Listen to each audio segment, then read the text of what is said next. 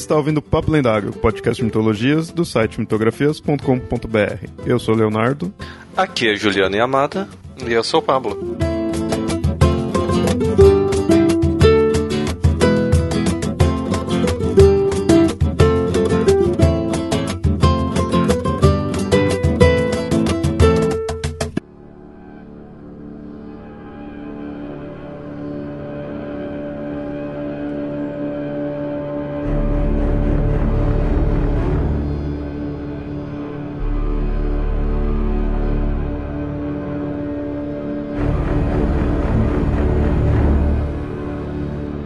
Entre a chegada de Nimbiru, a vinda de cometas ou a inversão dos polos da Terra, pegue seu apocalipse favorito e aguarde, pois tudo um dia acaba, até mesmo o mundo, mesmo que várias vezes.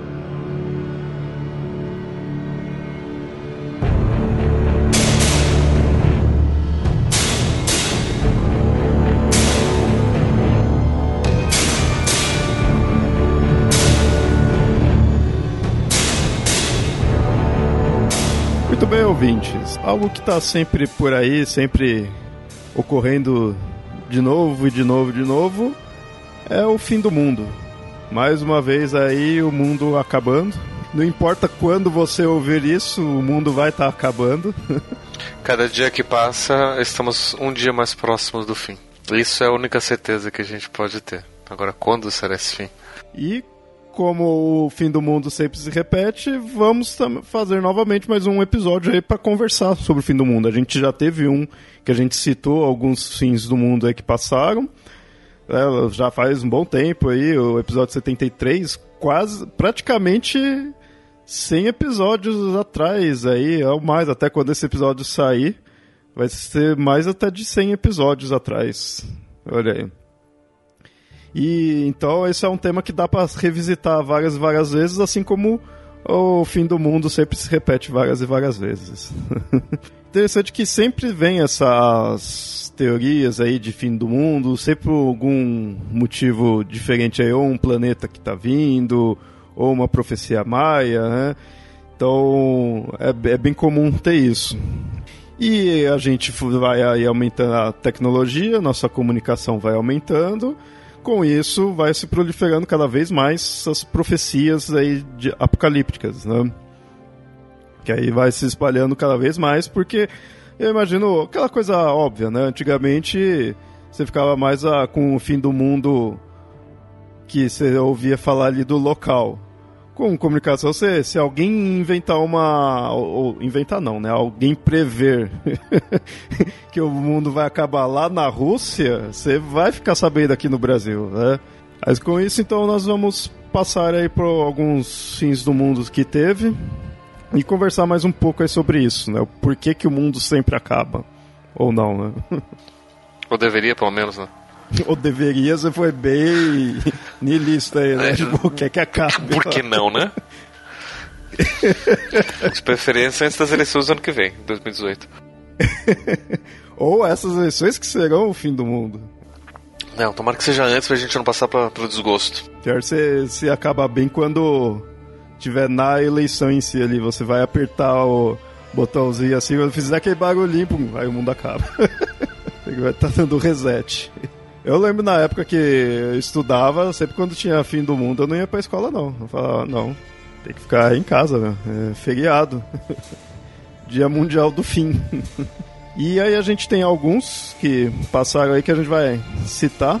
A cada três meses voltam a citar, a citar esse planeta aqui. Bom, ouvinte, a gente tá falando aí do Planeta X, né? O também chamado de, ó, Planeta X, chamado de Nibiru e também chamado de Planeta Chupão. Aonde isso? Eu não sabia dessa. Cara, eu achei esse termo em alguns blogs. Eles falam que por causa da atração gravitacional desse planeta, ele vai alterar completamente o nosso clima. Por isso que ele é chamado desse planeta chupão. Ele vai deixar uma marca na Terra? Fica tudo mais quente, mais molhado, talvez. Quando você pega assim, você sabe que o essa essas lendas voltam quando começa a reaparecer aqueles cartezinhos amarelos do do Hercólobus, Nibiru, que eles colam no, na, nos postes agora. É engraçado que o pessoal sempre tem dinheiro para imprimir essas coisas, né? Então esse do planeta Nibiru, né, o planeta X, seria a vinda né, desse planeta e por isso que causaria esse fim do mundo. Só que ele foi antecipado por um eclipse em 21 de agosto. Ou seja, acabou vindo antes, mas vindo e, e foi. Né? É, porque, porque é, é, é, interessante essa lógica, né? Porque se era para passar depois, por algum momento, e o eclipse fez adiantar, né? Era uma coisa que, obviamente, eclipse é uma coisa imprevisível, né? Então a gente não tem como saber se vai ser adiantado ou não. É uma coisa imprevisível há pelo menos o que? Uns 3, 4 mil anos, né? Que a gente não consegue prever os eclipses direito, então a gente não saberia prever direito essa mudança de data, né? Então... Cara, legal dessa, desse planeta X na época. Foi em agosto até. Eles colocaram uma imagem da, da, de uma estrela, até, até depois eu achei aqui o nome da estrela, estrela V838 dizendo que essa estrela era do uma foto da NASA que tinha vazado e que não sei o que e que a NASA estava escondendo. Sempre tem uma conspiração que a NASA está escondendo, né? Como se a NASA soubesse de tudo, né? Mas não é a NASA que está que tá escondendo também a Terra plana? Ah, a NASA está NASA tá escondendo até o, o pouso, pouso na Lua, que foi feito pelo Stanley Kubrick. Esse da, do, do pouso na Lua foi o primeiro. Aí eles viram que deu tão certo, eles falaram, mano, a gente pode esconder o que for que o pessoal não, não, vai, não vai saber. Aí que partiu. Por isso que começou com o pouso da Lua. Aí o resto foi, foi indo. Pra quem é cinéfilo, sabe que o Stanley Kubrick é tão perfeccionista, foi tão perfeccionista, corrigindo, que ele já morreu, né? Que eu tenho certeza que ele iria fazer o pouso fake na Lua grava ser gravado na Lua, né? Uhum. E o pior é que eu tava vendo um vídeo mostrando, né, por que, que seria impossível você falsificar isso. Sairia mais barato você ir até a Lua e filmar o pouso fake na Lua do que você recriar as condições da Lua em qualquer é, cenário aqui da Terra na época. E esse do Nibiru, ele veio de um, de um livro, né, o, o autor de um livro que pôs esse que propôs esse fim do mundo e vem de uma reinterpretação da Bíblia. No caso, só para fechar esse do Nibiru, ele faria mal pra gente aí pela questão gravitacional, toda a interferência que ele teria, né? Seria um... Só que então seria um planeta errante, né? Com uma órbita em si, né? Um planeta que tá, tá por aí, à toa. Que isso existiria mesmo, né? Tem, tem, eu sei que tem corpos que fica aí à solta, né? Mas um planeta, na, na, na grandiosidade de um planeta, assim, teria... Então, em tese existem. A gente acha que a gente ainda não conseguiu encontrar porque é difícil a gente ver um planeta. A gente sabe, por exemplo, que existem planetas em outras estrelas, orbitando outras estrelas, porque a gente vê variação na luminosidade da estrela, mas o planeta em si a gente não vê. E por conta dessa variação da luminosidade, a gente consegue calcular um monte de coisa. É bem bacana isso. Né? E o, Kepler está fazendo um excelente trabalho coletando todos os dados necessários. Mas o planeta errante, é difícil a gente ver. Porque ele não emite luz, não emite radiação, e daí como é que a gente vai perceber? Se existem planetas errantes, a gente não sabe, porque a gente não viu. Tá, mas a gente deduz que existem, principalmente por conta, por exemplo, de descrições de órbitas de alguns planetas que são um pouco diferentes. Então a gente imagina que ele era um planeta errante que foi pego na órbita de uma determinada estrela. Né? Então a gente sabe que existem planetas errantes por conta disso que a gente vê quando um planeta deixa de ser errante. Ou então quando a gente vê que a órbita dos, dos, é, dos, dos planetas ali em volta daquela estrela está de certa forma que isso seria explicado se existisse um planeta antes ali que saiu, foi embora. Né? Então a gente imagina que aquele planeta passou a ser errante. É assim que a gente sabe que eles existem. Mas a gente não consegue ver. Esse é, esse, esse, esse é o primeiro ponto. A gente não consegue detectar porque eles não emitem radiação. Porém, se algum planeta errante estivesse vindo em direção à Terra, a gente ia conseguir ver porque o planeta ia estar tá passando pelas órbitas dos outros planetas e isso ia estar tá alterando consideravelmente essas essas órbitas ia estar tá empurrando um monte de imagina se ele vai entrar na, na, no sistema solar, vai passar ali pela nuvem de Oort, vai estar tá tá jogando um monte de cometa para cá, de repente.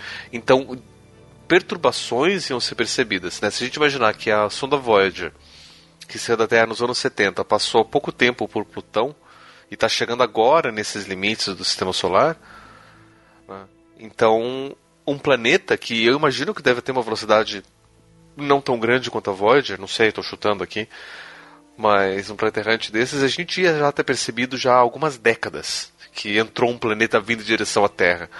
E provavelmente esse planeta ia ser pego na órbita de, de Júpiter, ia ter sido engolido por Júpiter ou virar uma lua de Júpiter e a gente já está tranquilo.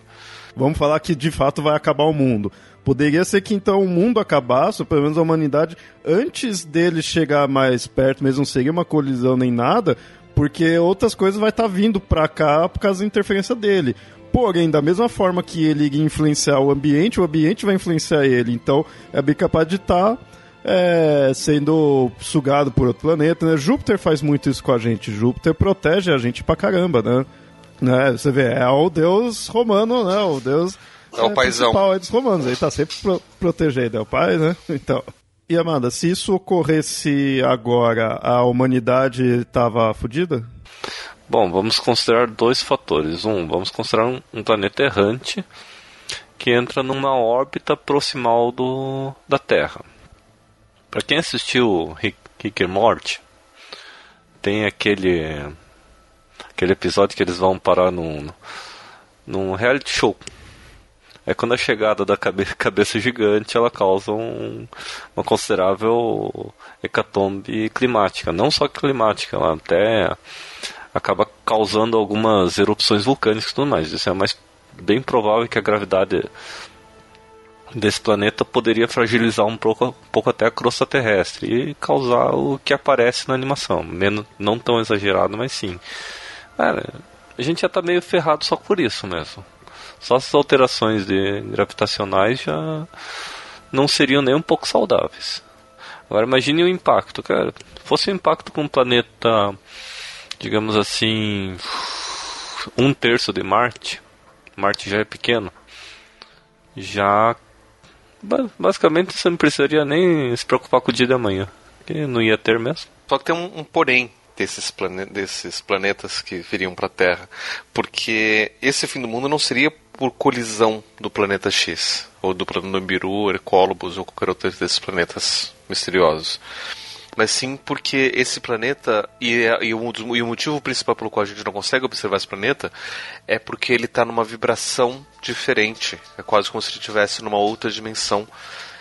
E aí só pessoas que tivessem uma elevação espiritual suficiente poderiam perceber e então ser salvas pelo planeta. É, e aí o resto que fica aqui ia sofrer por conta disso. Da, dessa passagem desse planeta invisível. Praticamente um planeta que não que é, que é invisível, que você não percebe ele, não, não tem nada, é praticamente o dragão da garagem. Né? Exatamente. Né?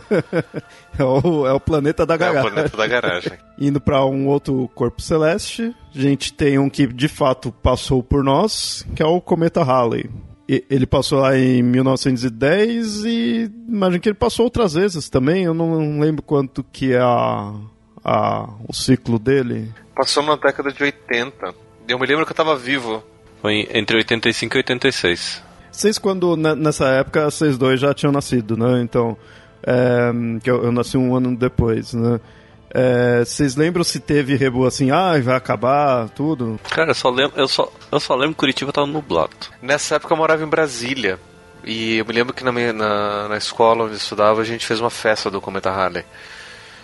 E a gente se vestiu de cometa e cantou músicas de cometa e e aí, no caso, esse do cometa Halley, ele ia passar pela Terra e despejar um gás mortífero, né? Um cianogênio é nitreto de carbono, né?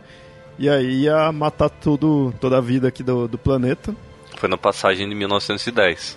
Ele falava que o, realmente esse, esse gás ele foi detectado na cauda do cometa Halley, mas é tão pouco e já está dissipado. Ele não, realmente é, não há nem você chegando no, no cometa Halley você tem perigo desse gás se um dia chegasse ou não. Que nem, ele passou aí em 1910 e passou de novo na, na década de 80, mas é possível saber se ele passou antes e outras... Sim.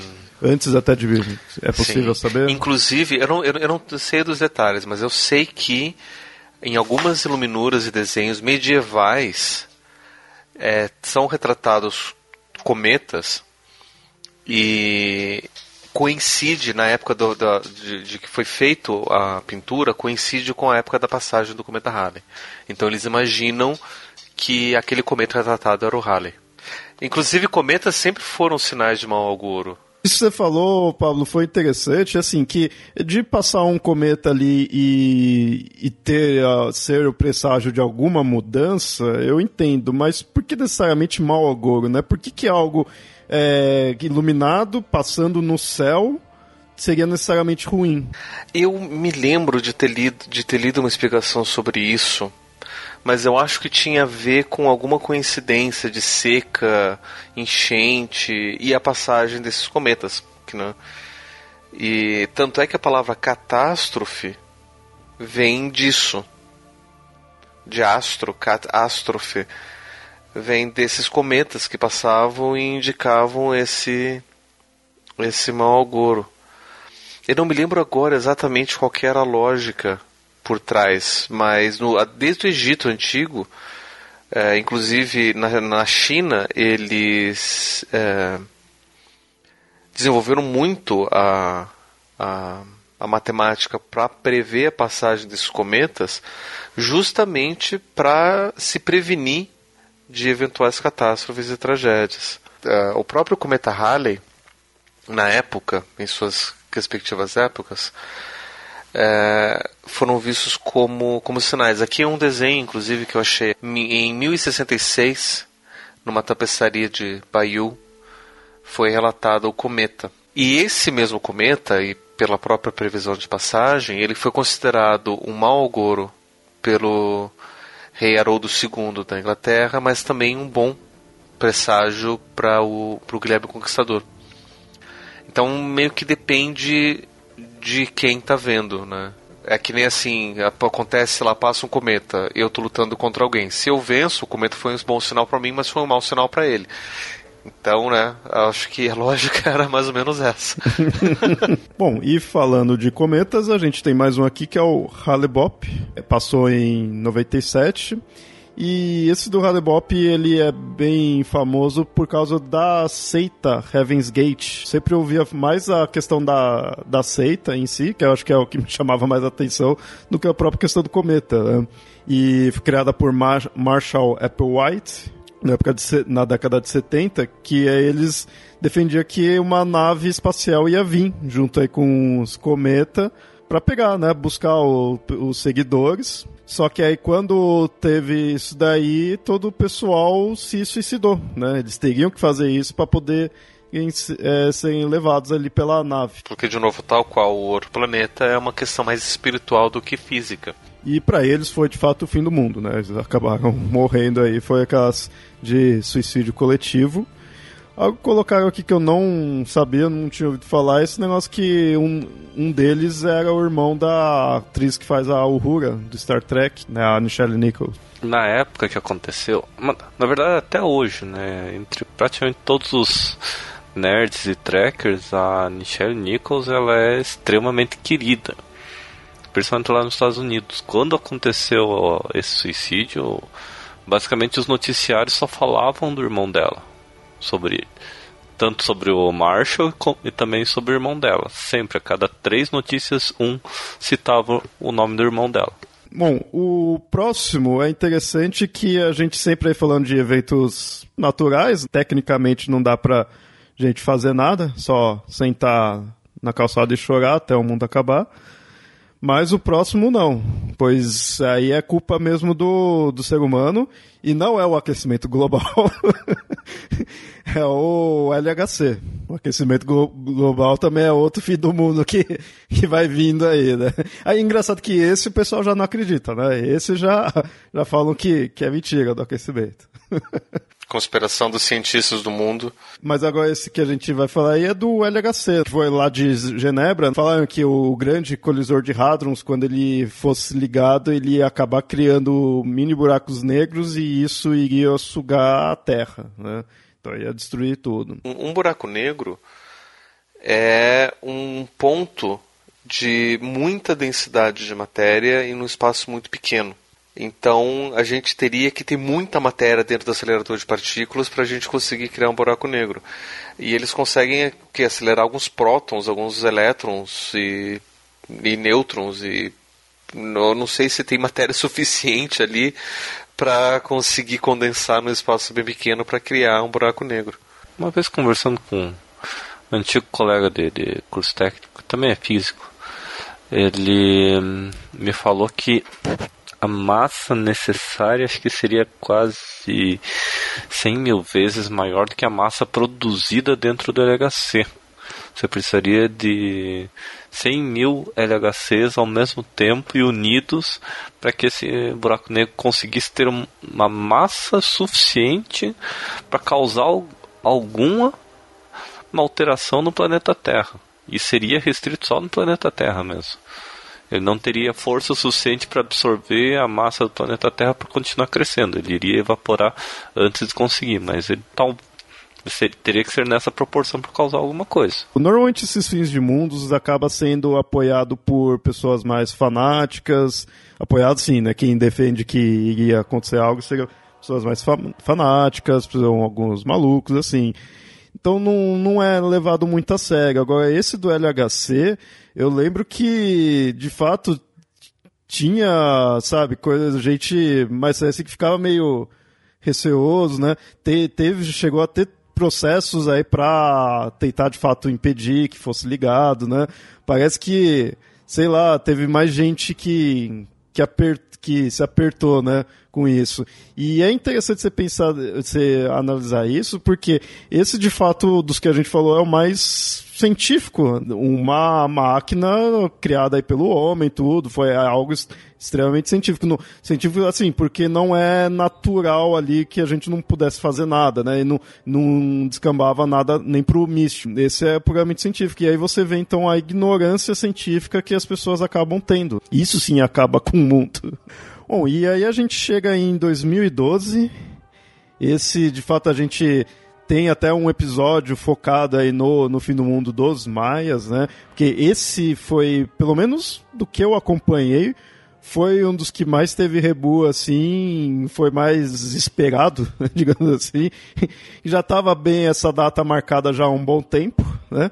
Teoricamente, desde os maias, né? Tava marcada essa data que é o fim do mundo de 21 de dezembro de 2012. E algo bem dito aqui na, na, na pauta, de fato, nesse desastre não teve, o desastre foi o Hobbit. Concordo. Esse daí é aquele, que nem eu falei, né? a gente tem um episódio bem focado nisso daí, mas é aquela coisa clássica, que o calendário maia, é, as pessoas viam que pelo calendário maia o mundo iria acabar. Né? Acabava-se, é, é, tinha-se essa interpretação caso do, dos maias já estavam prevendo. Passou, né, 2002 anos, aí até o que reforçou foi também um livro lançado. Passou, num mundo não acabou, e aí eu sei que teve algumas alterações de datas. Que aí falava, ah, não, não, de fato, se for ver certinho o calendário, é um pouco depois, né? Tem alguns anos, alguns meses ali, mas assim, o hype já acabou mesmo, não, essas alterações não foi para tentar, acho que, manter a franquia e não, não conseguiu, né? Teve até filme, né? De 2002, que. sei lá, né?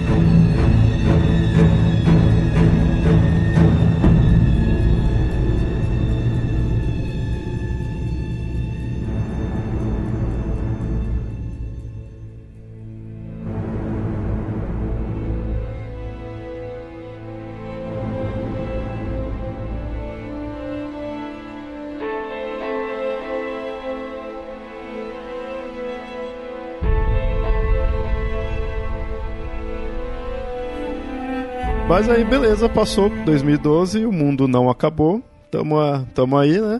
Mas chegou 2013 e aí o mundo vai acabar mais uma vez. De fato, ouvinte, agora estamos já nos novos fins de mundos, né? Já que é, esses a gente de fato não citou no, no outro episódio, que lá foi nessa época de 2012. E aí em 2013 teve o dia que a Terra parou, pois um geofísico, Joseph Jankowski, afirmava que a rotação da Terra estava desacelerando e aí em 16 de janeiro de 2013 o planeta ia parar de vez. Que inclusive também tem filmes que, que põem isso daí, né? Do planeta parar. O melhor que tem é o episódio do Futurama. Em que a Terra para por causa dos gatos. Uma conspiração dos gatos. E o que, que os gatos fizeram? É que os gatos eles viviam num planeta que a rotação parou. Então eles vieram pra Terra pra roubar a rotação da, do nosso planeta. Só que eles gost... Só que eles eram tão paparicados, tão engordados uh, pelos seres humanos que eles esqueceram da missão. Aí depois de muito tempo, só no século 30, que eles relembraram a missão e eles conseguem fazer a transmissão da energia. Mas aí o mundo acabou outras vezes, assim, nesse ano mesmo, né, de 2013, que aí em maio foi descoberto que a NASA estava ocultando uma possível gigantesca tempestade solar, que aí ia destruir todos os sistemas nossos baseados em eletricidade. Cara, que era baseado, profecia de um tal de Grigório Rasputin. O cara viveu na, no, no, fim do século XIX e morreu no, no, no, início do século XX. Ele falou que em, em, agosto, 23 de agosto de 2013, o mundo iria acabar com fogo, vai devorar a vida da Terra e depois a, depois a vida acabaria e reinaria o silêncio das tumbas. Aí meio que associaram. E realmente teve uma tempestade solar em 2013. A pior coisa que aconteceu em 2013 por causa dessa tempestade solar era um monte de carro indo parar dentro de um rio. Acho que foi no Canadá. Quando o GPS, GPS começou. Os GPS ficaram. eu lembro disso. Loucos. E eu tive o problema que eu tava trabalhando em campo nessa época também. E o ponto que eu registrei no campo tava batendo quase 3 km de distância do, de onde eu estava. E deu, deu um puta problema lá, porque eu tava precisando daquele ponto lá. Olha só. É interessante então que é baseado nesse do, do Rasputin. E esse é o Rasputin lá, o. É o, é o Rasputin, é verdade, é o Rasputin do. do... Você falou um tal de Rasputin, não, Cara... mais respeito. É o Rasputin. É, é o Rasputin, tá certo, tá certo. E, e é o cara que veio falar de fim de mundo que morreu 300 vezes, né? Porque ele foi esfaqueado, afogado, mutilado, ele foi um monte de coisa para poderem matar ele. e aí 2013 acabou, mas o, o mundo não. Então vamos para 2014. Cara, 2014 tem um fim do mundo que eu queria que tivesse acontecido. Oi, fale mais sobre isso. Que seria o Ragnarok. É, esse acho que um monte de galera aí de, de Facebook também ia estar tá querendo aí, tudo dessas esses grupos aí de pseudos vikings aí, né? Pronto, falei mesmo. Esse eu não, não, não lembrava, ó. Dia 22 de fevereiro de 2014 começa o Ragnarok. Nossa. é que a moda do, do, dos nórdicos ainda não tinha se emplacado nessa época. Aí não foi tão comentado, mas eu lembro que dois ou três amigos chegaram a falar dele, estavam esperando, mas não. Eu relembrei mesmo para fazer a pauta. Um barato que tá aqui, né? E foi desmentido pelo culturólogo. Precisa, né? tipo, é, porque era função dele. O cara Cultura, esse cultural ele estuda cultura nórdica, então estavam esperando, estavam esperando e acho que lá na Noruega tava bem, tava, o frisson era maior, né? Meio que teve que ser desmentido mesmo, teve uma necessidade, mas seria legal, né, ver o ver o Thor, o Odin aparecendo. Eles estão aqui em casa, inclusive, dormindo. Eu ouvi eles. Tipo, não destruiu o mundo, mas destruiu o sofá, né? É, bem isso. Nesse mesmo ano, em, em junho, 1 de junho, estava previsto. Nossa, isso é muito bizarro. É, uma gigantesca nuvem ácida expelida por um buraco negro massivo. Tipo, como que um buraco negro vai expelir uma nuvem ácida? Então, eu tava relendo melhor. O buraco negro ele não consegue. Primeiro, nada sai do buraco negro, então ele não espelha nada. Mas ele tem aquela uma nuvem de matéria e gás que gira em alta, altíssima velocidade. A temperatura lá é, é gigantesca. E algumas reações químicas também acontecem ali.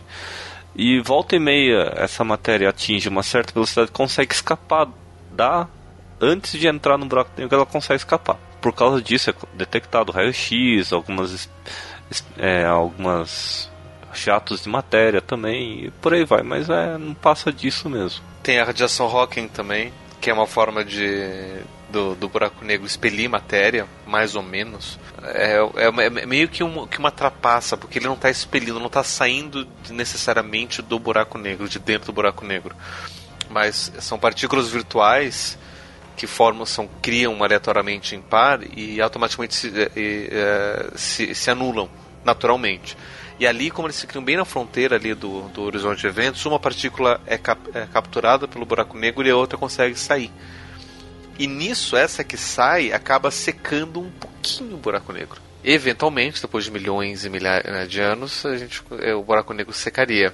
Bom, e, e esse, nesse caso aqui, para que essa nuvem seja o que vai causar o nosso fim, na verdade ela já tem que ter saído lá do buraco negro há muito tempo. Porque falar, ah, tá saindo agora ali do, do buraco negro, até vim pra cá, porque se se vier de, é, tão já, ou o buraco negro estivesse tão perto, a nuvem seria o menor dos problemas. Um astrofísico chegou a detectar uma certa ejeção de nuvem ácida, entre aspas, saindo de um buraco negro, mas ele falou que é o, o buraco negro está 2,5 bilhões de anos da, da Terra, então até essa nuvem chegar, a gente não vai estar tá aqui. Isso daí se firma bem pela estética que tem, porque é, buraco negro, ele é algo ali natural, mas é algo, tipo, tenebroso, assim, sabe? Porque, pô, ele é, é algo que tá engolindo tudo, que não tem escapatória, destrói tudo, né? Assim.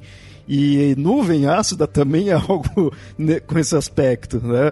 É, nuvem ácida a gente acaba ligando muito com coisas de até de poluição, né? Que acaba ter assim, então algo mais aqui da na Terra mesmo, da nossa atmosfera, mas é também com esse aspecto bem destrutivo. Então imagina só um algo gigantesco que engole tudo, está expelindo uma nuvem destruidora também, sabe? É, é, é, bem marcante, assim. Então tem uma estética bem interessante isso. E aí, mais uma vez, o ano acaba e o mundo não. então vamos para 2015. Em 7 de outubro de 2015 foi noticiado um novo fim de mundo, onde um cara chamado Chris McCann é um, um líder religioso, né? De um guia bíblico online. E no caso ele teria descoberto cálculos que é, na Bíblia estaria mostrando que um décimo planeta estaria vindo para a Terra. Né? E que a NASA estava encobrindo isso daí. Ou seja, mais uma vez aí um, um praticamente um planeta X vindo aí para nós. Né?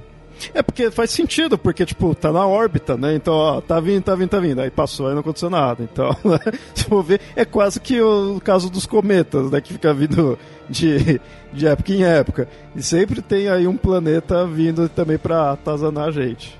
O que eu acho mais interessante desses, desses fins de mundo é que são grupos, geralmente são grupos religiosos, né? Esse Chris McCain, ele era um líder de um de um grupo online religioso.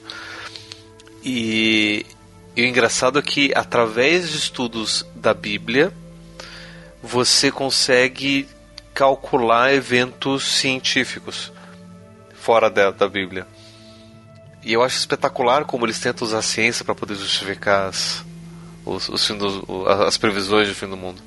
Cara, eu lembro que, apesar que a maioria dos artigos eu achei em inglês, ele chega, chegou a associar o site o grupo online era o The E-Bible Fellowship, que é, se não me engano, é filiado na Filadélfia.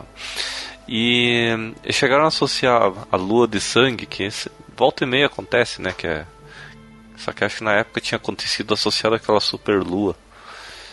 E chegaram a pirar falando que tinham que construir alguma arca, porque ia acontecer algo parecido com, com Noé, isso, isso e aquilo. Mais uma vez, o ano acaba, o mundo continua, vamos para 2016, que pelo que parece foi um dos que mais teve aí fins de mundos, né?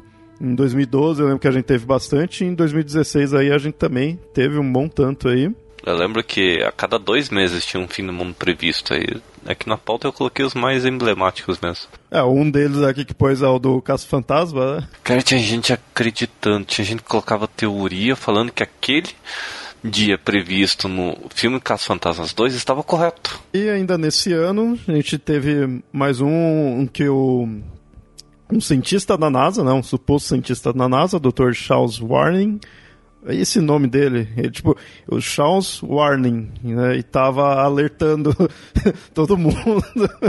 a Terra ia ter problemas aí porque ia inverter os polos. Esse da inversão de polos é um argumento bem interessante aí que volta meia que direto colocam também que de fato seria algo bem interessante, de certa forma, né?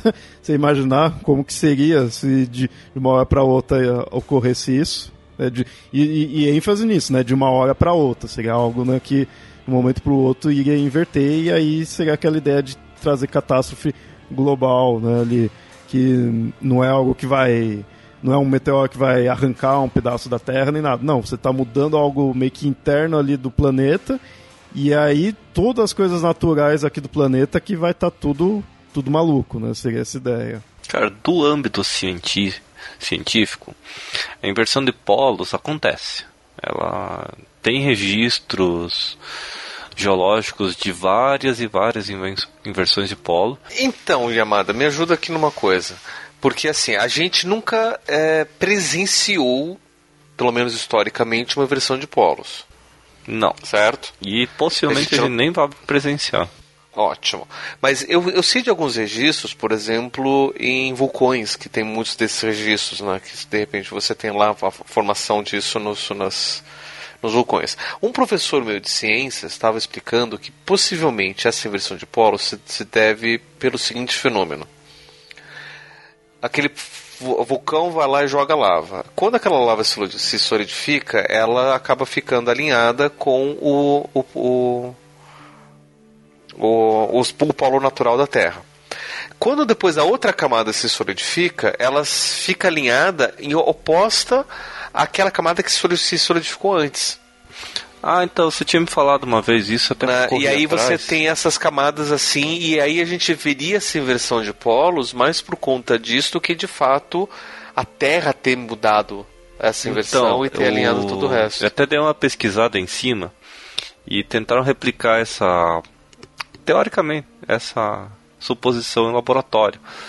Então o que, que acontece? Se realmente a magnetismo acumulado fosse causasse a, o registro do, do polo invertido, você teria uma um registro gradual. E o que as rochas mostram é um registro brusco. De repente, o, os minerais de ferro estão alinhados para o norte e de repente elas estão alinhadas para o sul. É brusco. Você, Senão você teria esses minerais indo alinhando pouco a pouco, pouco a pouco, de repente eles estão alinhados oeste-leste, vão alinhando pouco a pouco até voltar para o norte-sul. Em laboratório dá para fazer isso, mas é muito, muito difícil, difícil mesmo, e, ele, e é em condições não naturais. Então, a, não forçadas. E o registro que tem em fundo oceânico é brusco.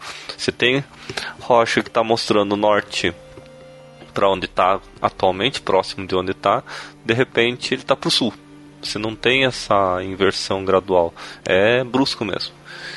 E outra coisa também, a, a magnetismo da nossa Terra ele é bem, bem previsto.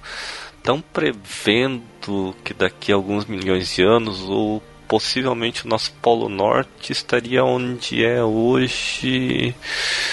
Acho que é ali perto da Bahia, se não me engano, que é onde tem Bahia, é aqui no Brasil. Tem uma anomalia geomagnética gigantesca no Brasil. É o ACM? Não, Júnior? Não, ACM Júnior. Neto? Neto, não. É, até seria bom, né? Mas o, o Brasil tem uma anomalia ge geomagnética gigante e até tem cientistas do, geofísicos são meio loucos, né? Mas tudo bem. O mundo inteiro vem pro Brasil estudar ela. Ninguém, ninguém sabe exatamente o que causa ela. Olha só, isso, isso dá pano pra manga. Eu ainda tô, tô um pouquinho perdido aí, eu não conheço muito essa parte geológica aí, eu não entendi. A, a, a, os polos da, da Terra, eles é possível que eles se invertam? Porque o que eu sempre aprendia é que, sim, existe uma, é, uma inversão, mas é aquela coisa, ele vai aos poucos, vai andando até ficar né, é, do lado contrário que estava antes e aí continua. Mas pelo que você falou, não é assim? Não, ele é mais ou menos como um tipo de reajuste.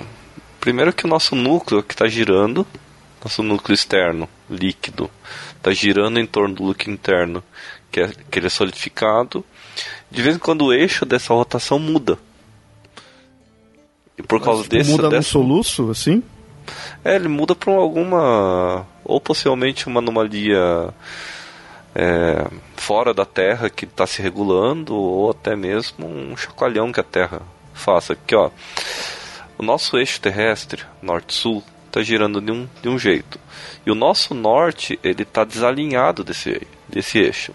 Então as rotações do núcleo e do planeta estão sempre foram desalinhadas. É como imaginar um um peão girando dentro de outro peão.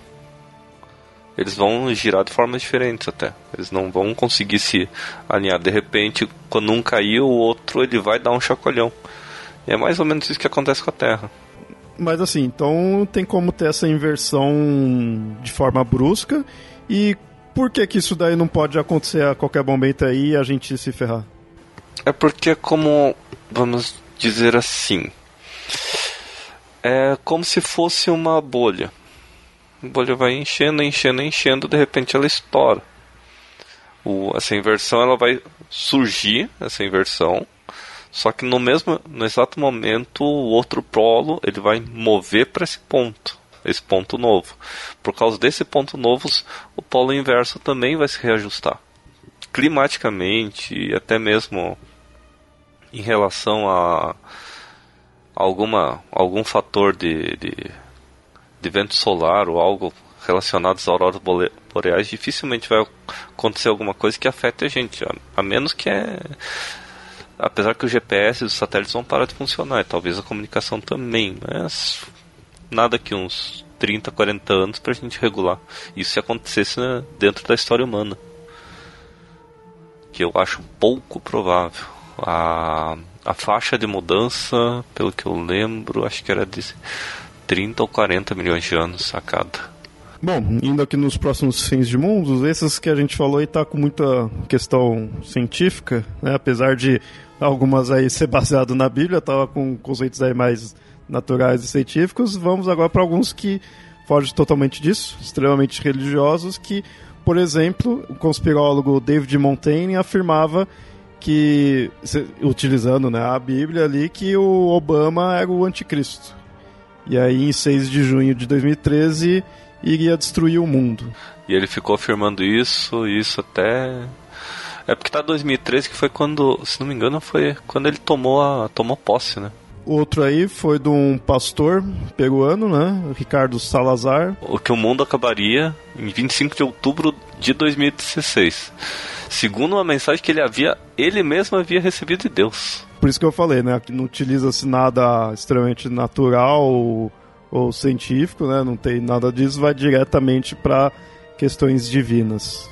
Ou é o anticristo, ou é a divin... ou é Deus mesmo, né? E mais um que a gente tem foi num site chamado The Mark of the Beast, falando né, que em 2016 ia acabar a humanidade e que aí Cristo iria vir né, nesse ano mesmo. Por isso que ia tá acabando tudo. Mais uma vez, 2016 acabou e o mundo não. Estamos aí em 2017. Dessa vez eu não posso dizer que 2017 acabou e o mundo não, porque ainda tem alguns meses para ir pro, pro mundo acabar, né? Mas o que que ter, o que que tá planejado aí para esse ano? Cara, teve o Nibiru de novo. Apareceu na mídia e voltou de novo os cartazes. Cara, sabe o que é legal? Tentar ver uma órbita desse Nibiru, já que toda vez fica voltando essa a profecia dele, dá para você falar, tipo, ah, ia acabar em, sei lá, em em 2010, por exemplo, não, não lembro aqui qual era o ano, né, mas em 2010. Aí você vê, ah, voltou a profecia de 2012, aí 2000 e não sei quanto. Tipo, dá pra você até fazer um cálculo e ver a órbita desse planeta, já que direto ficam falando que ele vai passar, passa e não acontece nada, né? Outro que foi muito engraçado, que foi assim, no começo do ano, tinha um. Tinha um cara prevendo, acho que no YouTube, um tsunami gigantesco iria atingir o Brasil. E por causa deste tsunami iniciaria-se um fim do mundo. Cara, foi bem bizarro, bem bizarro mesmo. Aí é legal assim que coincidiu com uma um evento climático aberrante que aconteceu aqui no sul e parte do sudeste do Brasil, no litoral, que ele chupou a, a linha litorânea. O mar recuou um bom tempo. E muita gente falando, ah, quando, quando o mar retornar, ele vai voltar como um tsunami gigante, não sei o que. Tinha gente até cancelando férias no, no litoral para não ficar quando o mar retornasse. Ah, o mar retornou já faz algumas se semanas. Se o mundo vai acabar, não faz muita diferença onde você tá, né? Então... É. E que o tsunami seria grande o suficiente para cobrir o Brasil inteiro. Eu ficava olhando assim, falando, putz, grilo, teria que ser um tsunami de aproximadamente 800 metros para conseguir cobrir o Brasil inteiro. E no final não aconteceu nada. No final a água voltou, deu uma ressaquinha em três, quatro cidades, destruiu algumas calçadas e só. Povo exagerado. Oh, nem para isso funciona no Brasil. É tudo culpa dos políticos de Brasília. Cortou o orçamento do fim do mundo, o fim do mundo não acaba direito. De legal desse tsunami que ele iria começar no Brasil, né? É culpa do Brasil, o Brasil não sabe organizar. Deixa eu ver aqui mais algo aqui. O Guerra Mundial do Trump. É, o, é que nem eu falei, é, esses ainda tem, tem até o final do ano aí pra gente ver se vai acabar ou não. Tem uma hipótese sobre se o mundo vai acabar aqui em 2016, provavelmente vai ser por conta do Trump. E a minha hipótese é a seguinte: eu, eu, eu acompanho muitas notícias do, do que está acontecendo com o Trump através do YouTube dos vídeos dos comediantes que falam do, do, do Trump, né? principalmente os, os apresentadores de, desses late, late night shows. Né? O Steve Colbert, principalmente, é um que eu, que eu sempre assisto. O Seth Meyers também fala bastante. O, o, e o Trevor Noah, são esses três que eu mais vejo. E eu, eu percebi um padrão que eles não, eles não apontaram, mas eu né, coincidentemente eu percebi um padrão. Que é assim, todo mundo sabe que o Trump ele está envolvido num suposto é, complô com, com a Rússia para poder é, ganhar as eleições. Né, a Rússia teria feito alguma hackeado algumas coisas. Vamos ver se se confirma, né? Quando o pessoal estiver ouvindo aqui ou não, não sei, vamos ver. Pablo paranoico. Vamos ver. É, Pablo conspiracionista. o que acontece? De repente, começa a vir muita coisa e muita coisa. Todo mundo começa a falar, todo mundo começa a falar. Daí o Trump começa a falar mal do, do, do, do Kim Jong-un lá da Coreia. Não, porque ele não sabe o que ele está fazendo, vão mandar lá os, os foguetes para lá, vão mandar porta-avião para lá e virar pro outro lado mandar para Austrália. Né? Enfim, ele acaba se metendo em alguma confusão. Né? com, com a Coreia do Norte e todo mundo começa a ficar assustado para esquecer das investigações que estão acontecendo sobre a Rússia. Então, quanto mais próximo a gente chega de descobrir alguma coisa que incrimina o Trump, mais próximo a gente ficaria do Trump de fato fazer alguma cagada de declarar guerra contra a Coreia do Norte. Por motivos de estou de saco cheio. Né? Porque não existe motivo para poder pra declarar guerra contra a Coreia do Norte. A Coreia do Norte não tem capacidade de fazer nada contra os Estados Unidos. Só que ao mesmo tempo eu tenho ainda uma outra hipótese, que é a seguinte. É, ninguém está fazendo nada para tirar o Trump antes que aconteça, porque se tiram o Trump agora, quem assume não é o Aécio, quem assume é o, o vice, que não é também for que se cheire, né, o Mike Pence. Então o que, que eles querem fazer? é, a, a, minha hipótese, eu não vi ninguém de fato falar isso, mas a minha hipótese é a seguinte: eles estão esperando passar agora as eleições. É, é, no ano que vem vai ter outras eleições para um terço das vagas do Senado e para todas as vagas do Congresso. Eles estão esperando que assumam uma maioria democrata. Assumindo uma maioria democrata, eles podem indicar um, um líder do Congresso Democrata, presidente do Congresso Democrata. E daí, se eles impugnam a chapa Trump-Pence por conta das questões do, das eleições, quem assume então é esse líder do Congresso. E aí seria democrata e não republicano. E aí eles, eu acho que eles ainda estão segurando as coisas por conta disso. Então eu acho que até as eleições deles do ano que vem a gente vai ficar nessa tensão. Né? Será que o mundo vai acabar porque o Trump está de saco cheio ou não? É, porque assim, o, os democratas, se eles quiserem entrar com pedido de impeachment agora, eles podem. Só que Só o que, que, que vai acontecer? Força. Eles não, eles não têm força, não tem quem vote. Os republicanos não vão aprovar um pedido de impeachment nesse momento. Então eles estão esperando eles terem maioria no Congresso para poderem fazer isso. Mas não adianta só fazer entrar com pedido de impeachment, porque daí você vai só tirar o Trump. Quem assume é o Pence. E o Pence também não é flor que se cheire. A ideia seria você tirar os dois ao mesmo tempo. Tirando os dois ao mesmo tempo, quem assume é o, o líder do Congresso. Que nesse momento é o Paul Ryan, que é, que é outro imbecil.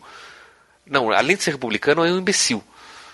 Né? Porque tem republicanos que né, não teria tanto problema assim. O, o, o, Paul Ryan é um imbecil. Então eles estão esperando ter um outro é, líder ali, democrata no, no, no caso, para poder assumir. E aí eles estão meio que segurando as coisas. E aí nisso a gente fica nessa meio que guerra fria com a Coreia para saber quem que vai então, aí no caso iriam tirar o presidente e o vice. E né? o vice. Então quer, então quer dizer que isso é possível? Olha só. No caso, eu não sei. querer tirar o vice, né? Então, eu não sei como é que eles fariam, porque a ideia seria o seguinte: se eles conseguirem provar que a eleição foi comprada ou teve conspiração para a eleição, a chapa que foi eleita vai ser eliminada. Né? Então vamos mostrar, não foi só o Trump, foi o Pence também, que o Pence também se beneficiou, então a gente tira ele também. Daí quem assume é o líder do Congresso. Na minha cabeça, essa é a conspiração que está acontecendo. É que os americanos eles têm um trauma. Para eles, eles têm aquela umbritude de que só. De todos os, os presidentes que eles já tiveram, acho que só um renunciou por causa do escândalo que foi Nixon. O resto é que lá to, todos os presidentes têm aquele visual de herói e tudo mais, e o Trump ele não ele não encaixa. Até o George Bush filho, George W. Bush, tinha mais cara de herói, apesar de que, querendo ou não, ele fez a, a, a invasão do Iraque meio que para desafogar as indústrias armamentistas, quer dizer, ele tinha um, um objetivo comercial ali, ele criou, ele queria primeiro é, incentivar a indú indústria armamentista, que é uma indústria poderosa lá, e ele é sócio dela de uma delas.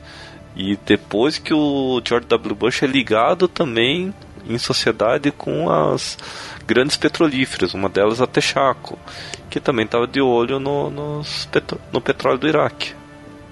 Quer dizer, o George W. Bush ele tinha um QI bem baixo, mas o cara foi mais esperto que o Trump. Bom, Vamos lá, que cuidado que a gente tá falando muito de política aí e sei lá, eu, eu prefiro falar de. Se é pra pessoal vir chegar, eu prefiro falar de religião, que aí é de boa. Política. não que eu não gosto de política, mas o pessoal chato de política eu ainda acho mais chato ainda, viu? De religião eu levo numa boa.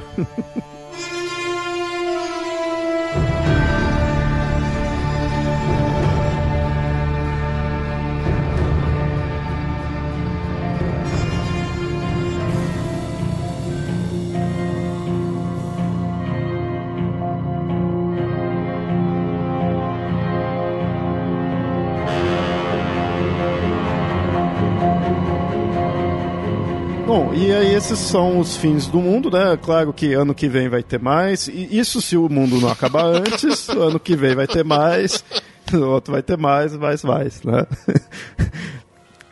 E aí eu fico, o que me chama muita atenção é essa ideia, né? Por que tanto fim de mundo? Por que, que a humanidade gosta tanto disso, sabe? Porque fica numa loucura assim de não, não vai acabar, que ruim, né? Que mal, mas tá sempre aí. Tá sempre, o mundo tá sempre acabando. Né? Então, eu, eu, eu, acho interessante ver isso daí, por que, que as pessoas, a humanidade sempre cria isso daí. Porque assim, é, você pega desde o. Já que aqui né, a gente falando aí de mitologias e religiões antigas, você pega sempre desses daí, tem-se aquele acontecimento final. Né? Tem o Ragnarok, até a questão do, do apocalipse bíblico, né? apesar dali ter, ter um, um certo porquê de estar ali, mas tem a, a ideia da, da escatologia, né? Vocês vê que tem até uma palavra própria aí para isso, que é questão do, do final dos tempos na, nas religiões e no, nas mitologias antigas. Mas isso daí não fica se pondo necessariamente datas, apenas fala que vai acabar, que é ali que acaba, muitos, alguns até colocam como um ciclo, né? Vai acabar para ter um renascimento, então não fica algo totalmente catastrófico, mas depois disso você tem sempre aquela questão de a ah, tal ano vai acabar, previu que tal dia vai acontecer tal coisa. é algo, sei lá, meio que até nihilista, né? Assim, tá bem focando bem no final mesmo em si. Eu tenho uma hipótese para isso que tem a ver, na verdade, com a nossa educação religiosa. Porque a gente aqui sempre vive falando que existem várias formas de a gente poder encarar religião e religiosidade, né? Duas formas principais, né? Que daí tá ligados ao religare e ao religere, que a gente sempre fala, né? Tá anos que a gente fala isso. E a nossa cultura, principalmente essa cultura mais apocalíptica, ela é muito ligada a essa religiosidade do religare, né, que se vocês não se lembram, ela é pautada em três premissas básicas. Uma delas é de transcendência, né, que existe algo além disso que a gente vive. A outra é a da queda, que de, de alguma forma nós fomos separados dessa transcendência. E a da ideia da salvação, de que alguma forma existe um meio, um caminho para retornar para essa transcendência depois dessa queda. É, esse, esses são as, é, os princípios básicos da, do, nosso pensamento religioso ocidental. Não, não só ocidental, eu estava vendo, por exemplo, que muito do pensamento hindu, por exemplo, também tem um pouco disso. Enfim, a, a, muito da religiosidade que a gente vive acaba vindo dessa forma. E, de certa forma, o fim do mundo, o apocalipse, a escatologia, o juízo final, né, não importa como você vai chamar, ele meio que reflete essa ideia. Né, porque se a gente pensar no, na alternativa, né, que é no religere, que é uma atitude mais contemplativa, mais meditativa, mais de comunhão com o mundo, é, você não tem ideia de transcendência, você não tem ideia de salvação, você não tem ideia de queda. Simplesmente eu estou aqui, é o aqui e o agora, é, é a vivência com o mundo. Por exemplo, no budismo você não tem uma ideia de fim do mundo porque você não tem nem ideia de criação do mundo. O mundo sempre existiu. Você tem que ser um com o mundo, você tem os vários ciclos de reencarnação. A ideia é que você escapa do ciclo de reencarnação. Mas o mundo vai continuar lá, tranquilo, porque ele sempre existiu. Então você não vai pensar no fim do mundo, porque você tem uma ideia religiosa completamente diferente que não vai prever um fim ou algo depois desse fim. Que é o que, que é o oposto do que acontece com a nossa religiosidade. A gente aprende desde o começo que por mais que a gente esquecesse as escatologias e as teorias de, apocalipse, o fato da gente pensar que existe uma transcendência e existe uma queda e existe uma, um caminho de redenção ou de salvação e que potencialmente a gente só iria alcançar essa transcendência depois da morte, isso em si já seria base para a gente poder é, deduzir ou chegar na ideia de que o mundo todo vai acabar, de que existiria um fim para tudo já que a morte é o caminho para a transcendência, então poder, deveria existir também a morte do mundo para a transcendência eventual do mundo. O próprio juízo final é uma analogia disso. Né? Se eu vou encontrar o meu Criador depois da morte, o mundo também foi criado por Deus, então o mundo também vai encontrar o seu Criador em algum momento depois da morte do mundo. Porque se eu não aceito o fim do mundo, eu não tenho por que aceitar o meu próprio fim também. Né? Acaba sendo uma ideia de o que acontece comigo acontece com o mundo, o que acontece com o mundo acontece comigo. Então, pela forma da pelo fato da gente ter essa educação religiosa da forma como a gente tem, e de certa forma esses pensamentos religiosos, por algum motivo, têm ganhado muito mais força nos últimos tempos, aliado a uma gigantesca ignorância e analfabetismo científicos, que fazem com que qualquer coisa que a ciência fala pareça assustadora e pareça o fim do mundo, você acaba tendo novas possibilidades de imaginar destruições e fins, porque é, acaba sendo como, quase como natural e até mesmo quase como um, um desejo que se, que se concretize, porque se o mundo acabar por plano divino, é um caminho mais curto, mais apto para eu poder alcançar o fim prometido, que é alcançar essa transcendência depois da morte.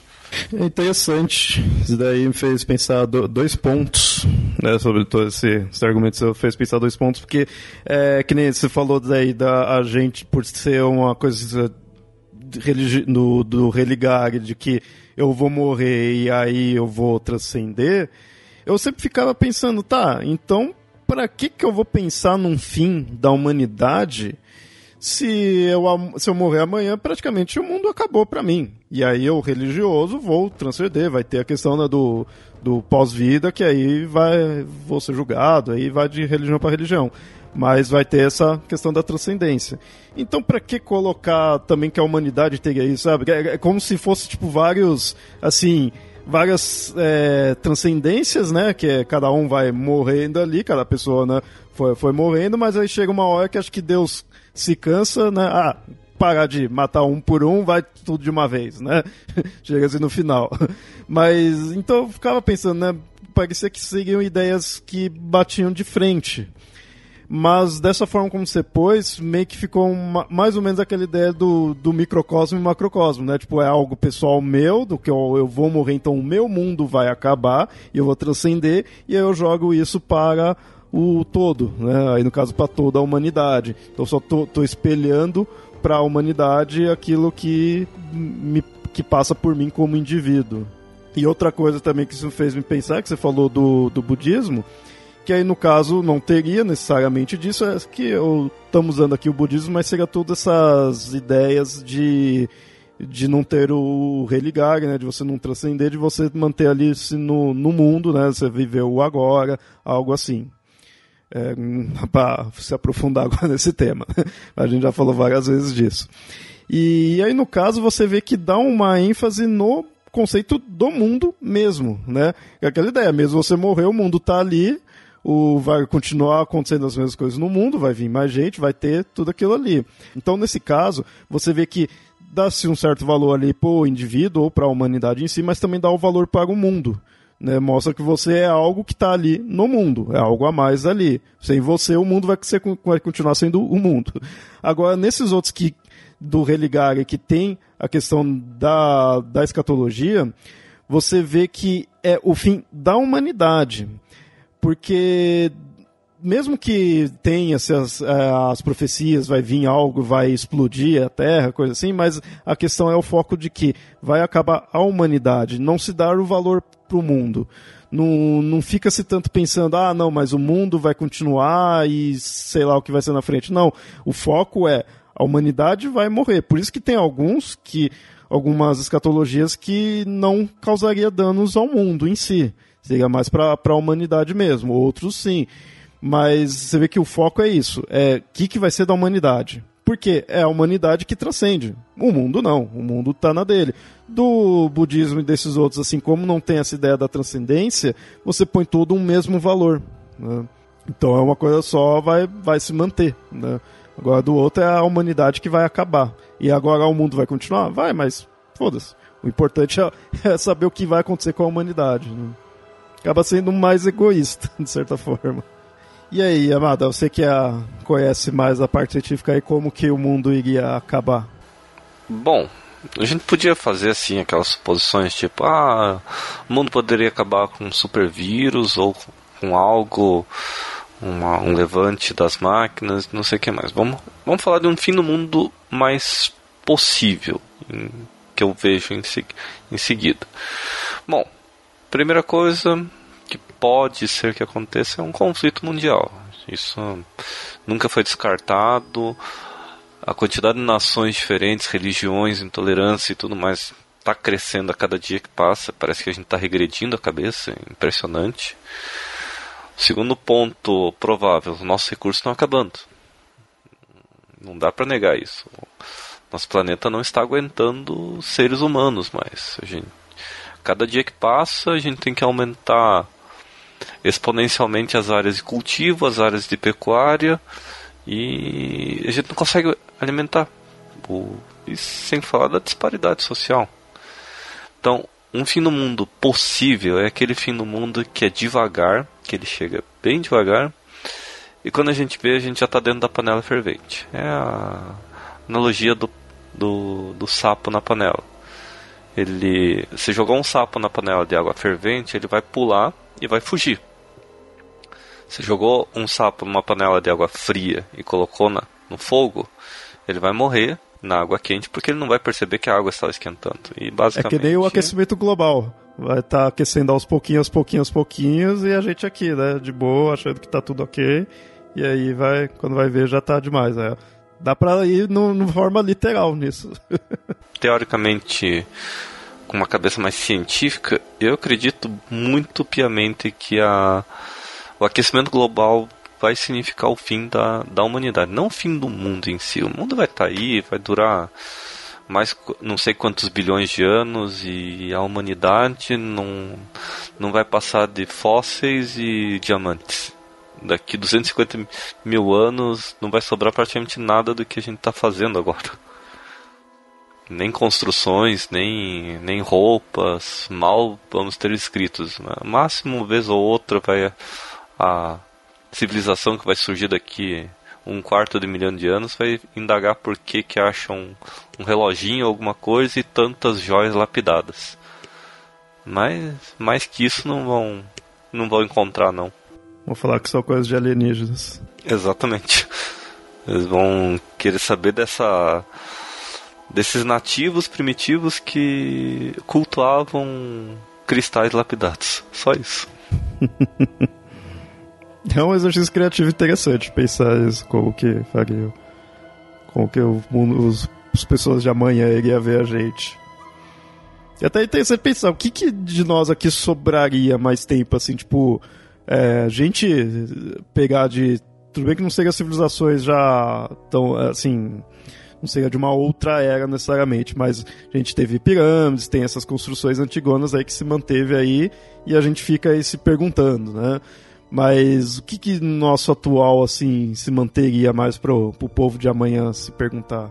Cara, é difícil, difícil mesmo, porque a gente usa. A gente usa três materiais básicos pra. E manter as fraldas, né? Fralda e. é. Nem isso, mas. Ó, o pro... produto que mais dura, produto beneficiado industrial que mais dura que a gente fabrica é o vidro. O vidro ele demora para se decompor em, uh, em torno de 4 a 7 mil anos. Depois desse tempo ele meio que vira uma, um, uma sílica morfa e é difícil identificar o que ele era antes.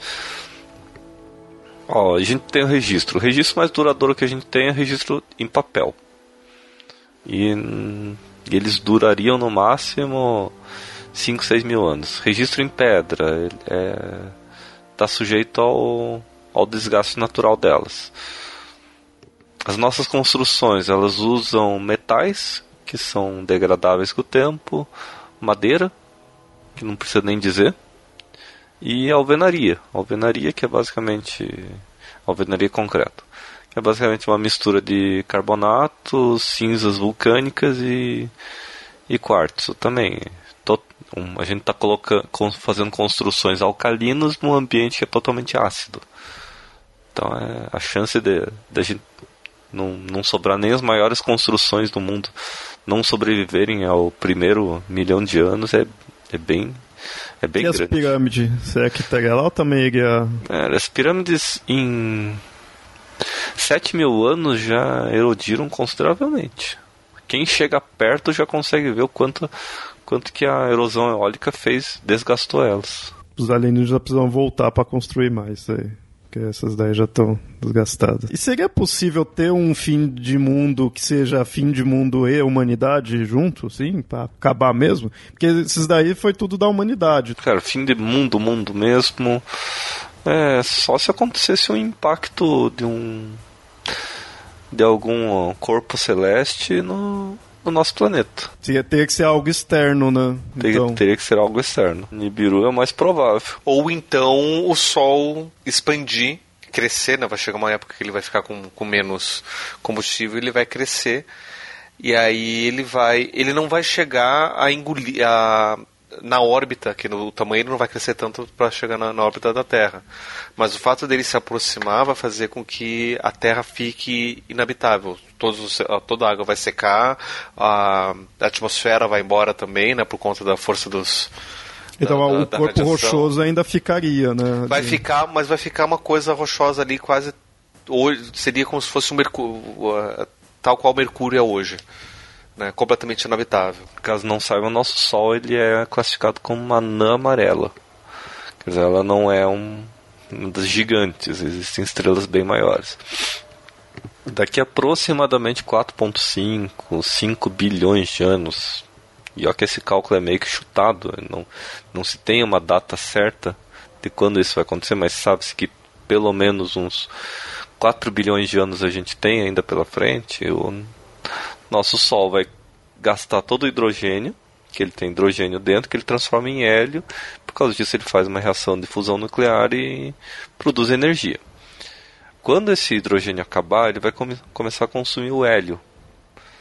Esse hélio ele vai começar a virar moléculas mais pesadas entre elas, até chegar no ferro, que é, que é o que é o átomo mais, desculpa, molécula não, que é o átomo mais estável, uma assim, toda fusão nuclear ela tende para o ferro, toda fissão nuclear ela tende para o ferro.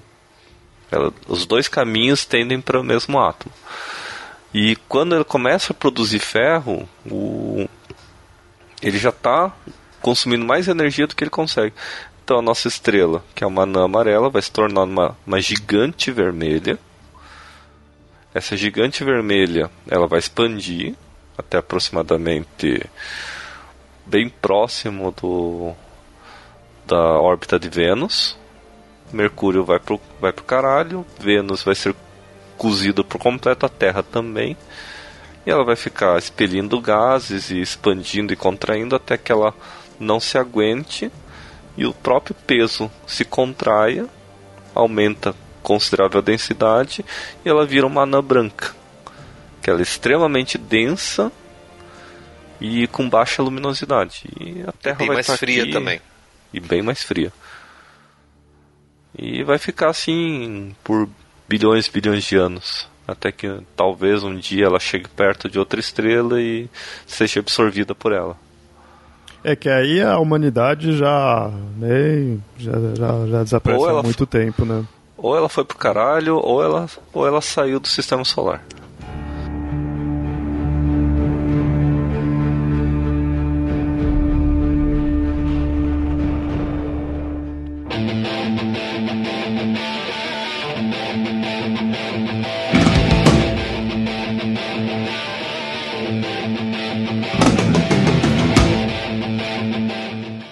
Final é o Doomsday Clock. Esse Dooms- Doomsday Clock é o é aquele dos dois minutos pra lá, pra, pra meia-noite que vai. É, ele é um relógio. Ele é um relógio que foi criado em 47. Coincidentemente é o ano que aconteceu o caso de, de Roswell. Misteriosamente. Não sei se tem alguma coisa a ver com a outra, né? Mas tudo bem. Isso é só suposição minha, tá? Mas ele foi criado pelo um Boletim Atômico de Cien- um, um- uma comissão de cientistas sobre o uso de armas nucleares, para meio que medir o quão próximo, por causa da existência das armas nucleares, a gente está ou não próximo do, do fim do mundo. O, até olhando aqui, o ano que a gente esteve mais próximo do teoricamente fim do mundo foi 1953, quando a tanto os Estados Unidos quanto a União Soviética começaram a produzir armas nucleares em massa, em larga escala. Mas é uma contagem subjetiva, assim, né? Tipo, Sim, acho que vai não, pelo, não, vai não pelo é, não é cagaço, né? mecânico, não é nada. É um grupo de cientistas que vem. Então vamos usar isso como uma metáfora de com o próximo. Então fica mudando, aumentando, é uma coisa É, assim. acho que vai, vai pelo nível do cagaço dos cientistas. Aí você vai, ih, ó, tá dando merda. Aí vai lá e aproxima, né? Em 53, a gente estava dois minutos do fim do mundo. E aí depois aumentou lá para em 60 voltou para 7 minutos, 63 voltou para 12 minutos. O que a gente teve mais longe foi em 91, que a gente estava 17 minutos do fim do mundo. De 91 para cá as coisas vêm aumentando. E em 2017 voltou a estar a 3 minutos do fim do mundo. Isso é por causa do, da, da encrenca dos Estados Unidos e da Rússia, junto com a Coreia do Norte e, e a administração Trump. Eu lembro desse relógio por causa que era icônico no Watchmen. O Watchmen ficava aparecendo e eu não sabia. Eu não sabia que esse relógio era real. Eu quando li, eu realmente pensava que era uma invenção do, do Alan Moore dentro da HQ. Era, eu já era adulto, eu já estava no Cefet, acho que eu devia ter uns 20 anos quando me falaram que esse relógio realmente existia. É, eu, do, quando eu li o Watchmen eu já conheci, porque eu também li bem mais, mais tarde, né? Mas eu conheci o Doomsday Clock, que até por isso que eu perguntei, né? Eu fui confirmar as séries daí que eu conheci pela música do Iron, né? Que é Two Minutes to Midnight. Quando uma vez eu fui pesquisar do que que era, eu ouvi falar desse relógio. Ali eu sempre ficava encucado, meu, tá, mas da onde que as pessoas tiram a medição, né, pra isso? Depois que eu fui pensando de ser algo é, sub, é, arbitrário, né? Mas, como o Papo falou, né? Uma metáfora aí pro, pra como tá o mundo ali no momento, né? Eu sempre ficava pensando, meu, peraí, será que eles contam as armas que os países têm? O dano que tá tendo? Que eu achava muito, sabe? Como, né? Que você vai contar ali. Eu, inclusive, eu falo um pouco sobre esse relógio no episódio do Horrores Urbanos. Coisas mais estranhas. Mas é, eu, eu, acho interessante esse negócio desse relógio. É meio tenebroso, assim, sabe? Que você fala, porra, né? Tipo, é aquela hora pra você sentar assim, olhar pro nada e pensar, né? Caralho. tipo, tá acabando, assim. Porque aí, no caso, não é uma questão de... É, desses fins de mundo que a gente viu aí de previsões, de vir o planeta, coisa assim. É meio que para você ver como tá a humanidade. Tipo, caralho, olha a merda que a gente tá fazendo, né? Vocês têm alguma consideração aí pro fim desse episódio de fim de mundo? Aproveite cada dia como se fosse o último. Um dia você acerta. Eu tenho um pensamento bem assim, eu ainda não. Não, não, não pesquisei a fundo se isso é uma e-mail nihilista ou não, sei lá, tem gente que fala, mas o pessoal fala tudo, um monte de besteira também, então não, não sei se vai entrar, mas é esse tipo de pensamento, né? Meu, a gente não é nada, vai, aproveita agora e acabou. Porque de fato acabou, né?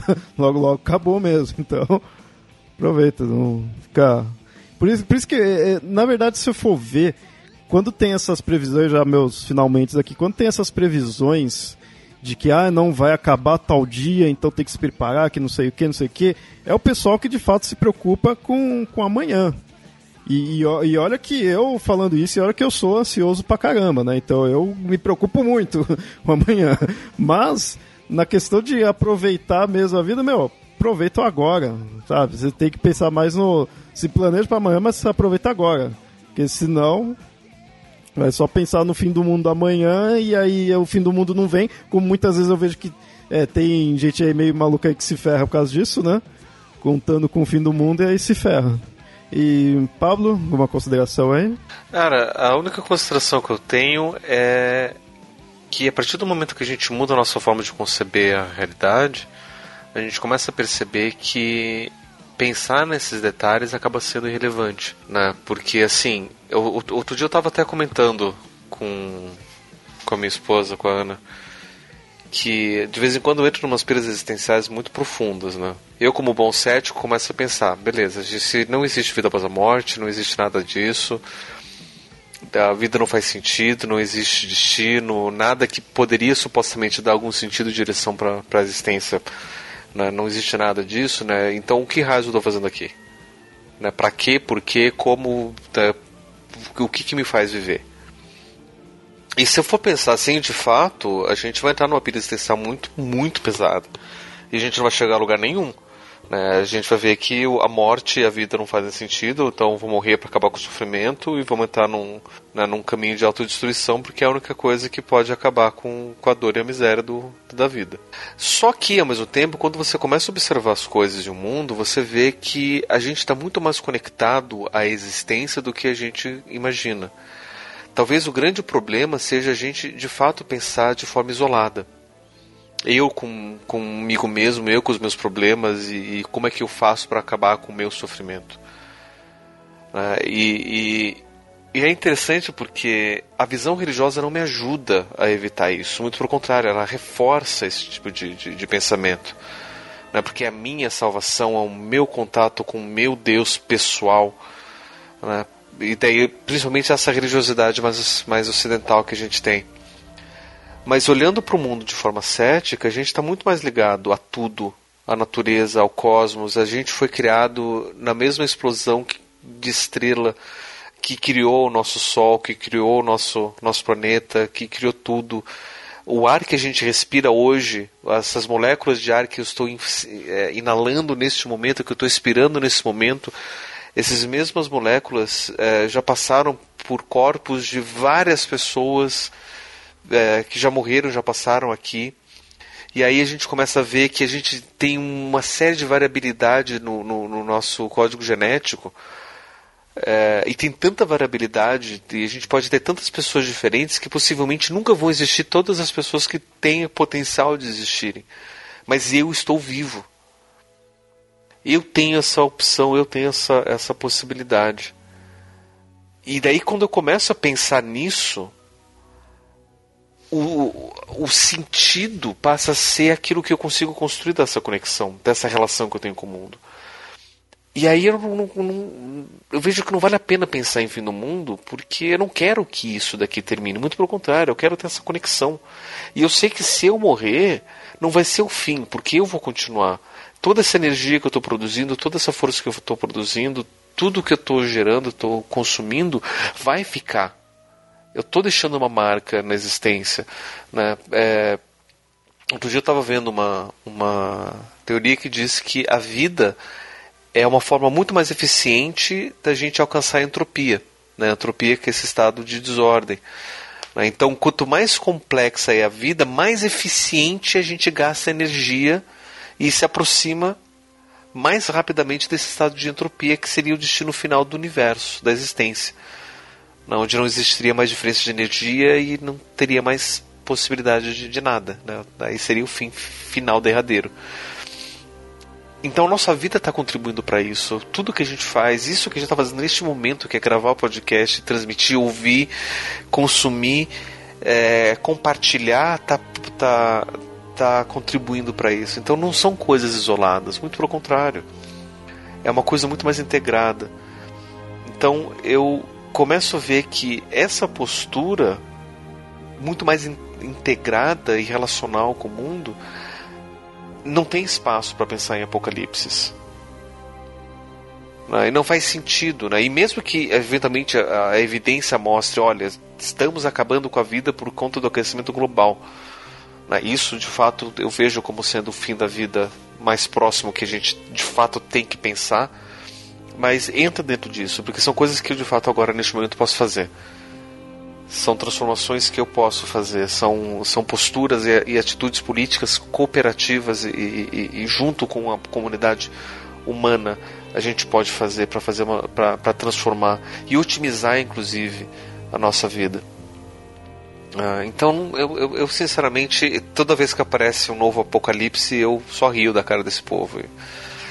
Aí eu, eu tento comprar uma, uma camiseta um pouco maior para colocar, né, né? Apocalipse de 2018 eu, ou eu sobrevivi, né? Para ter aquela lista de todas a, a, a, World Tour do fim do mundo.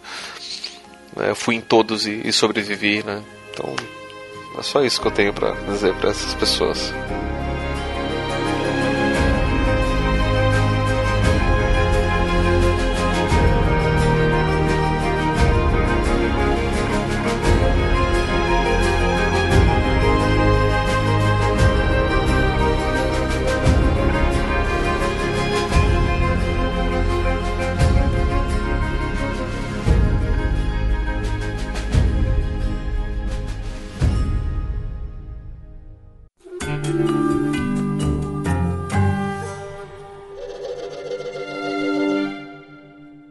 Muito bem, ouvintes, espero que tenham gostado do episódio. Se tiverem algo a acrescentar, comentem aí no site ou mandem e-mails para contato@mitografias.com.br. E nos sigam nas redes sociais, arroba mitografias ou arroba papo lendário no Twitter. E curta a nossa página, facebook.com barra papo lendário. Apoiem o Mitografias pelo Padrim, padrim.com.br barra mitografias. Seu apoio é muito importante e é o que nos ajuda a manter o site e o podcast e até mais.